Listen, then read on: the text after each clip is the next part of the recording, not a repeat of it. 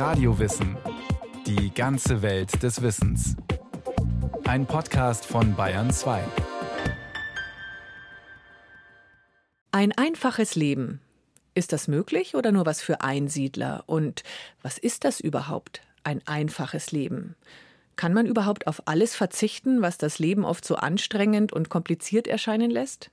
Man kann. Und manchmal sind es wenige kleine Änderungen, die vieles einfacher machen.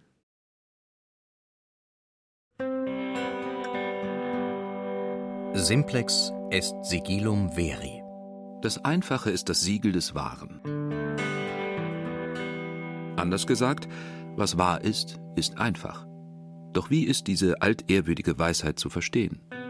Pierre Rabhi, französischer Ökologe, schreibt in seinem Buch Glückliche Genügsamkeit Seit 45 Jahren habe ich mit Unterstützung und dem stillen Einverständnis meiner Familie mein Leben auf dem Pfad der Genügsamkeit geführt. Tun, was man sagt, und sagen, was man tut. Dieses Prinzip wird meinen bescheidenen Aufzeichnungen Kohärenz und hoffentlich auch Glaubwürdigkeit verleihen. Wenn Worte und Taten zusammenstimmen, ist man wahrhaftig und glaubwürdig. Das zeichnet, so Pierre Rabhi, das einfache Leben aus.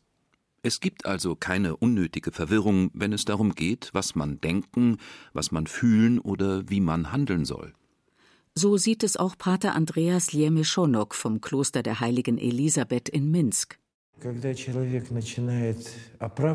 Wenn der Mensch anfängt, sich zu rechtfertigen, fängt er an zu schwanken. Er denkt sich etwas aus und gerät grundlos in Verwirrung, weil er nicht mehr weiß, wo Anfang und Ende ist. Der Gegenbegriff zur Einfachheit ist nach diesem Verständnis also Verwirrung. Wir zergrübeln die Dinge, drehen sie zurecht und verlieren die Klarheit. Worte und Taten passen nicht mehr zusammen. Wer kennt das nicht? Ich hätte ja gerne dies oder das gesagt, aber wenn ich das getan hätte, dann wäre vielleicht das und das passiert, weshalb ich lieber. Man dreht sich im Kreis, verliert die Geradlinigkeit, den einfachen Weg. Doch wie aus diesem Dilemma herauskommen? Es führen mehrere Wege zu mehr Einfachheit und Klarheit. Einer davon ist der Weg über die Religion. Pater Andreas Liemeszonok aus Minsk hat seine eigene, mönchisch geprägte Sicht von Einfachheit. Einfachheit. Das heißt, dass der Mensch das Wesentliche sucht. Sucht das Himmelreich und alles andere wird euch dazugegeben. Es bedeutet, dass der Mensch, in welcher Situation auch immer, sein Fundament nicht verliert. Das Himmelreich als Fundament des Lebens. Was soll das sein? Was genau ist das Himmelreich? Pater Jemeschonok versteht darunter die Gewissheit, dass alles Leben in Gottes Hand ruht, wohin auch immer es einen verschlägt. Einfachheit muss auf Gottvertrauen gebaut werden. Mit anderen Worten, da ist Gott und da ist mein Wunsch, Gottes Willen zu erfüllen. Wenn ich das nicht tun kann, bitte ich Gott, Herr, hilf mir. Ein Vertrauen auf die Hilfe Gottes, das nach diesem Verständnis auch ganz konkrete Belange des Lebens einfacher werden lässt. Ein Beispiel. Wir haben das Vorhaben, dies und das zu bauen, aber wir haben kein Geld. Trotzdem sage ich, es wird gelingen. Wie wird es gelingen? Es wird gelingen. Es ist ein Ringen, verstehen Sie? Aber man muss nur daran glauben. Glaubt nur wenigstens ein bisschen. Da ist die Einfachheit. Verstehen Sie? Ich weiß nicht wie, aber ich weiß, wenn es Gottes Wille ist, dann wird er das Nötige dazugeben.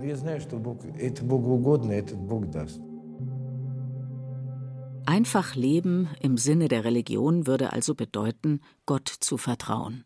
Aber auch wenn man sich nicht auf einen Gott verlassen möchte, ist es durchaus vernünftig, nicht alles kontrollieren zu wollen. Schließlich wäre es naiv anzunehmen, man wäre in jeder Situation der Schmied des eigenen Glücks. Ein Beispiel eine geplante Gartenparty. Ob an diesem Tag das Wetter passt und die Stimmung gut ist, das hat man nicht in der Hand. Man kann seinen Teil dazu beitragen, aber man kann unmöglich alles in der Hand haben. Heißt das nun, wir sollen den Lauf der Dinge gar nicht mehr steuern? Es kommt hier auf die Haltung an. Vertrauen wir dem Lauf der Dinge vom Ansatz her oder wollen wir unser Leben in der Hand haben, es steuern und so oft als nötig eingreifen? Wer für dieses in der Hand haben ist, also für das Steuern und Eingreifen, kann sich damit chronisch unglücklich machen. So sieht es jedenfalls der aus Korea stammende zen-buddhistische Mönch Haemin Sunim. In seinem Buch Die schönen Dinge siehst du nur, wenn du langsam gehst, schreibt er Müsste ich das Leben der meisten Menschen in seiner Gesamtheit mit wenigen Worten zusammenfassen, käme dabei heraus, endloser Widerstand gegen das, was ist. Wenn wir Widerstand leisten, sind wir unablässig in Aufruhr, weil wir versuchen, Dinge richtig zu stellen und sind dennoch unglücklich mit dem, was ist. Wann sind wir geneigt, die Dinge richtig zu stellen? Besonders dann, wenn sie schief laufen. Eine kleine Unachtsamkeit, Reifen an den Randstein gesetzt, Platten, einen wichtigen Termin vergessen, den man nicht notiert hat.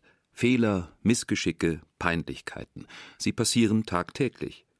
Meistens beginnt dann die oft quälende Suche nach den Ursachen. Warum habe ich gerade da nicht aufgepasst? Wie konnte ich das vergessen, übersehen? Selbst Vorwürfe und Zweifel, die weder das Geschehene ungeschehen machen, noch für die Zukunft etwas bringen. Der einfache Weg wäre, das Missgeschick und den Fehler akzeptieren, ihn, falls möglich, korrigieren und daraus lernen. Denkt man diesen Ansatz weiter, kommt man zu dem Schluss, es kommt nicht nur darauf an, den einzelnen Fehler zu akzeptieren, sondern das Leben als Ganzes so zu nehmen, wie es ist, mit all seinen Fehlern und Missgeschicken. Noch einmal der Mönch Hemin Sunim. Müsste ich das Leben eines Erleuchteten in seiner Gesamtheit mit wenigen Worten zusammenfassen, käme dabei heraus vollständiges Annehmen dessen, was ist. Wenn wir das, was ist, annehmen, ist unser Geist entspannt und gelassen, während sich die Welt um uns herum rasant verändert. Eine Haltung zum Leben, die ungemein entspannend sein kann. Was so einfach klingt, fällt einem sicher nicht in den Schoß, denn manche Schicksalswendungen machen es nicht gerade leicht, das Leben als Ganzes anzunehmen. So wird es immer wieder Ereignisse geben, die überfordern, uns hadern lassen, Warum musste ausgerechnet mir das passieren? Eine natürliche Reaktion.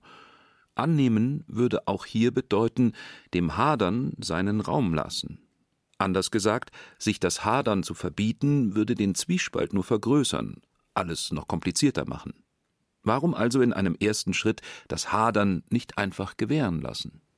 Das Leben insgesamt annehmen würde also bedeuten, es grundsätzlich zu bejahen. Das mag wie eine Forderung, wie ein Gebot klingen, doch diese Haltung bedeutet keinen Zwang, man wird nicht genötigt, die Dinge anzunehmen, sondern man lässt sich selbst und das Leben einfach gewähren, indem man ihm grundsätzlich zustimmt. Eine Lebenshaltung, die auch den Umgang mit Ängsten und konkreten Sorgen erleichtern kann. Diese zu akzeptieren, auf ihre Botschaft zu hören, ist der erste Schritt, mit ihnen souverän umzugehen. So kann der Mensch zum Akteur werden und nicht zum Getriebenen seiner Ängste. Denn Ängste anzunehmen ist selbstbestimmt. Von Ängsten getrieben sein, fremdbestimmt. Eine solche annehmende und zugleich selbstbestimmte Haltung ist eine Einstellung, die man einüben kann, etwa durch achtsame Übungen. Der 1926 in Vietnam geborene buddhistische Mönch Thich Nhat Hanh hat Zeit seines Lebens Achtsamkeitsübungen gelehrt. In seinem Buch Ich pflanze ein Lächeln hat er eine sehr einfache Achtsamkeitsübung verfasst, um mit unangenehmen Regungen wie etwa Wut umzugehen. Dabei spielt die bewusst geführte Atmung eine große Rolle. Beim Einatmen weiß ich, ich bin wütend. Beim Ausatmen weiß ich, die Wut, das bin ich. Beim Einatmen weiß ich, die Wut ist unangenehm. Beim Ausatmen weiß ich, das Gefühl wird vergehen. Beim Einatmen bin ich ruhig. Beim Ausatmen bin ich stark genug, mich um meine Wut zu kümmern. Eine Übung, die so oft wiederholt wird, bis sich die Gefühlswallung legt. Diese Übung ist Ausdruck einer buddhistischen Grundhaltung. Alles ist vergänglich, nichts bleibt, wie es ist. Schmerzlich erfahren wir das, wenn es uns gut geht. Wollen wir diesen Zustand unbedingt festhalten, steht Ungemach ins Haus. Denn der jetzt gerade angenehme Zustand ändert sich unweigerlich. Das gilt natürlich auch für die unangenehmen Dinge, wie zum Beispiel Wut. Nach diesem Verständnis ist das achtsame Wahrnehmen der Wut und das Wissen, dass auch sie vergehen wird und man die Stärke haben wird, sie auszuhalten, ein Weg zu mehr Klarheit und damit Einfachheit. Sicher kann so eine einzelne Übung nur einen Schritt auf dem Weg zur Vereinfachung des Lebens bedeuten, aber sie kann der Anfang sein, um mit Ängsten und Nöten im Alltag besser umzugehen. Eine Übung, die auch Ausdruck einer gelassenen Haltung ist, inmitten der Bedrängnisse die Ruhe zu bewahren, denn nur in der Ruhe liegt die Kraft, damit umzugehen. Auf diese Haltung weist auch folgende zen-buddhistische Rätselfrage hin. Wie kann man durch den Fluss warten, ohne dabei nass zu werden? Wer durch einen Fluss wartet, wird nass. Das ist allzu offenkundig. Wie also bleibt man trocken? Es kommt auch hier auf die Haltung an, wie in der Achtsamkeitsübung. Die Wut ist da. Aber indem man die Wut achtsam hält, wird man von ihr nicht überwältigt. Übertragen auf den Fluss, durch den man schreiten muss, bedeutet dies, mit der richtigen Haltung wartet man durch den Fluss und bleibt doch in einem übertragenen Sinn trocken, standfest, wird nicht von der Strömung mitgerissen. Aus dieser Ruhe heraus erwächst die Freiheit und Kraft zur Lebensgestaltung. Der indische Sufi Hazrat Inayat Khan, der von 1882 bis 1927 gelebt hat, bringt die gleiche Haltung zum Ausdruck, wenn er schreibt: An der Kälte der Welt zu erkalten, ist Schwäche. Aber in der Welt zu leben und gleichzeitig darüber zu stehen, ist wie Wandeln auf dem Wasser.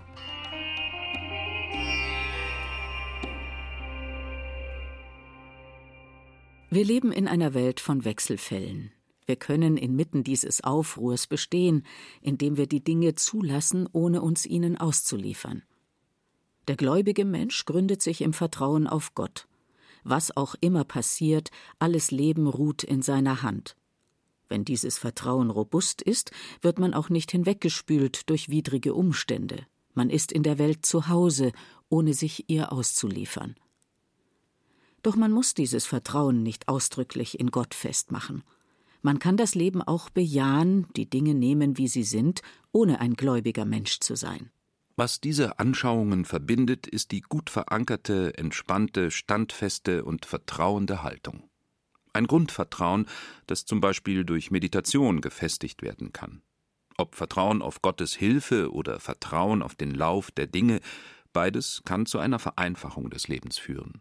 Und manchmal kommt es sogar zu Überschneidungen. So sieht der Zen-Buddhist Hemin Sunim durchaus auch im Gebet eine Möglichkeit, Vertrauen in den Lauf des Lebens zu bekommen, wenn auch in leicht veränderter Form. Hast du bislang so gebetet? Bitte gewähre mir das. Es ist für mich unbedingt notwendig, dass dieses oder jenes geschieht. Dann versuch einmal so zu beten. Mach mein Herz so groß, dass es die Dinge in sich aufnehmen kann und akzeptieren kann, die mich bisher überforderten. Feilsche nicht mit Gott, dem Buddha oder den Gottheiten, dass sie dir im Gegenzug für materielle Opfergaben das geben sollen, was du willst. Dieses einfache Annehmen dessen, was ist, kann uns helfen, mehr Frieden und Freiheit inmitten eines wechselvollen Lebens zu erreichen. Es ist ein immer wiederkehrendes Motiv, so auch in folgendem jüdischen Weisheitswitz. Ein Talmudstudent möchte von seinem Rabbi wissen, warum man Gott nicht nur für das Gute, sondern auch für das Leid danken soll. Das überfordert den Rabbi, und er verweist seinen Schüler auf seinen eigenen, mittlerweile schon in die Jahre gekommenen Lehrer. Einige Tage später macht sich der Student auf den Weg zu dem früheren Lehrer des Rabbis. Als sich die Haustür öffnet, steht vor ihm ein ärmlich gekleideter, kranker und unterernährter alter Mann. Hochverehrter Rabbi, Ihr ehemaliger Schüler schickt mich zu Ihnen. Er hat mir gesagt, dass Sie mir erklären können, warum man dem Allmächtigen nicht nur für das Gute, sondern auch für das Leid danken soll. Das hat er wirklich gesagt? fragt der alte Mann skeptisch. Das muss ein Irrtum sein. Denn wie kann ich dir auf diese Frage antworten, da ich doch noch nie in meinem Leben Leid erfahren habe? Der alte Mann nimmt alles als gegeben. Er unterscheidet nicht zwischen dem, was willkommen ist und dem, was nicht willkommen ist. Er wertet nicht, was gut, was schlecht ist, als sei er grundlegend für alles dankbar. Das zentrale Element eines einfachen Lebens ist eine annehmende, dankbare Haltung. Aus dieser Haltung heraus kann man das Leben in aller Freiheit gestalten. Man schreibt dem Leben nicht in allem vor, wie es zu sein hat, sondern lässt das Kräftespiel des Lebens gewähren und fügt sich darin ein. Das heißt nicht, dass man sich willfährig den Dingen überlässt, so dass diese einen mal hierhin, mal dorthin treiben. Das wäre keine demütige, dankbare Haltung, sondern eine wankelmütige Haltung, die den Wechselfällen des Lebens ganz sicher nicht gewachsen ist. Man denke an Regungen wie Wut oder gar Hass. Gäbe man sich ihnen einfach hin, würde man Elend und Unglück hervorbringen und langfristig so viel Leid erzeugen, dass man ganz sicher nicht dankbar dafür sein könnte. Die Dinge nehmen, wie sie sind. Das ist das zentrale Motiv des einfachen Lebens. Es ist Ausdruck davon, dass man das Leben grundsätzlich bejaht. Und indem man das Leben bejaht, ist man in ihm verankert. Diese Haltung, das ist bisher nicht so deutlich geworden, hat auch eine ethische Dimension. Das ist bei den Mönchen offenkundig. Denn ob sie nun christlich-orthodox oder zen-buddhistisch orientiert sind, sie haben sich mit ihrer ganzen Person einer sehr spezifischen Lebensform verschrieben. Die beinhaltet zum Beispiel einen festen Tagesablauf, in den Gebet oder gesungene Psalmen fest integriert sind. Was aber ist mit denjenigen, die ohne diese lebensweltliche Ausrichtung auskommen wollen, deren Tagesablauf zum Beispiel schon ganz anders aussieht? Wie können sie der einfachen, lebensbejahenden Grundhaltung gerecht werden und dem Leben auch mit einer ethischen Haltung begegnen? Kehren wir zurück zum Anfang des Beitrags. Pierre Rabhi sieht die Einfachheit darin, dass Worte und Taten zusammenstimmen. So ist man wahrhaftig und glaubwürdig. Doch das ist noch nicht alles. Auch er hat eine ethische Haltung, die in seinem Fall ökologisch geprägt ist. Und in dieser Haltung können sich wahrscheinlich heute viele wiederfinden, ohne ein dezidiert mönchisch geprägtes Leben zu führen. Aber was beinhaltet die Ökologie? Wir sind Teil einer Lebenswelt, die unsere Lebensgrundlage darstellt. Indem wir das Leben annehmen und damit bejahen, dies ist das Motiv des einfachen Lebens, drücken wir auch aus, wir wollen im Einklang mit dieser Lebenswelt leben, sie wahren und ihre Zerstörung verhindern. Pierre Rabhi als Vertreter der Ökologie lebt einfach und genügsam. Doch damit nimmt er nicht alles als gegeben. Den kapitalistischen Drang nach ungebremstem Wachstum zum Beispiel stellt er deutlich in Frage.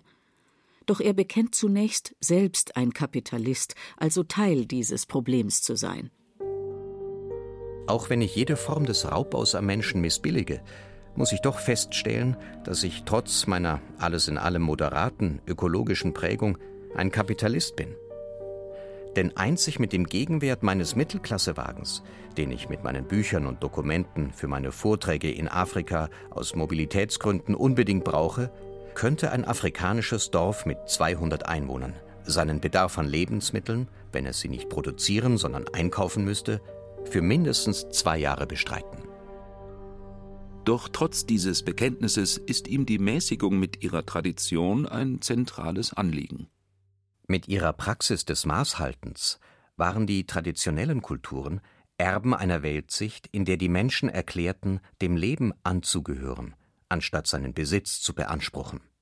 Eine althergebrachte und doch ganz zentrale Aussage Der Mensch gehört dem Leben an, aber er besitzt es nicht.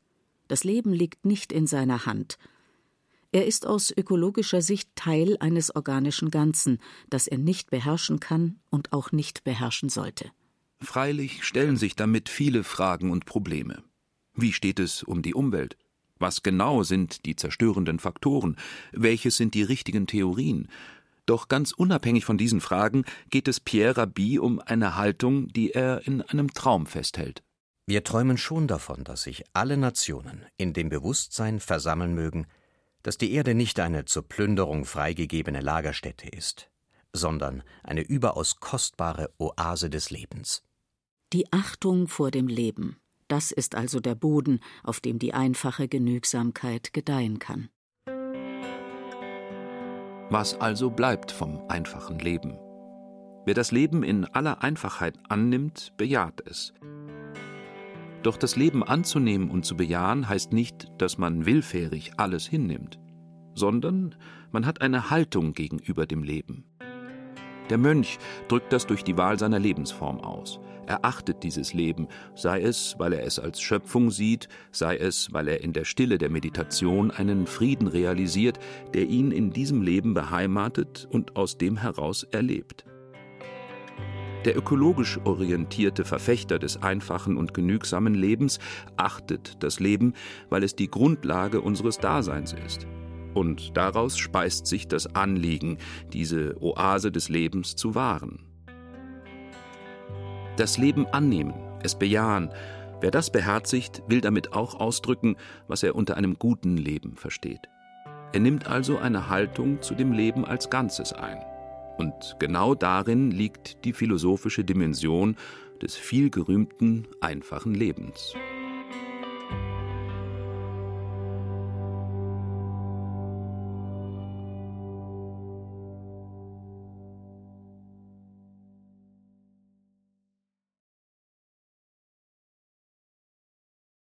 Das war Radio Wissen, ein Podcast von Bayern 2.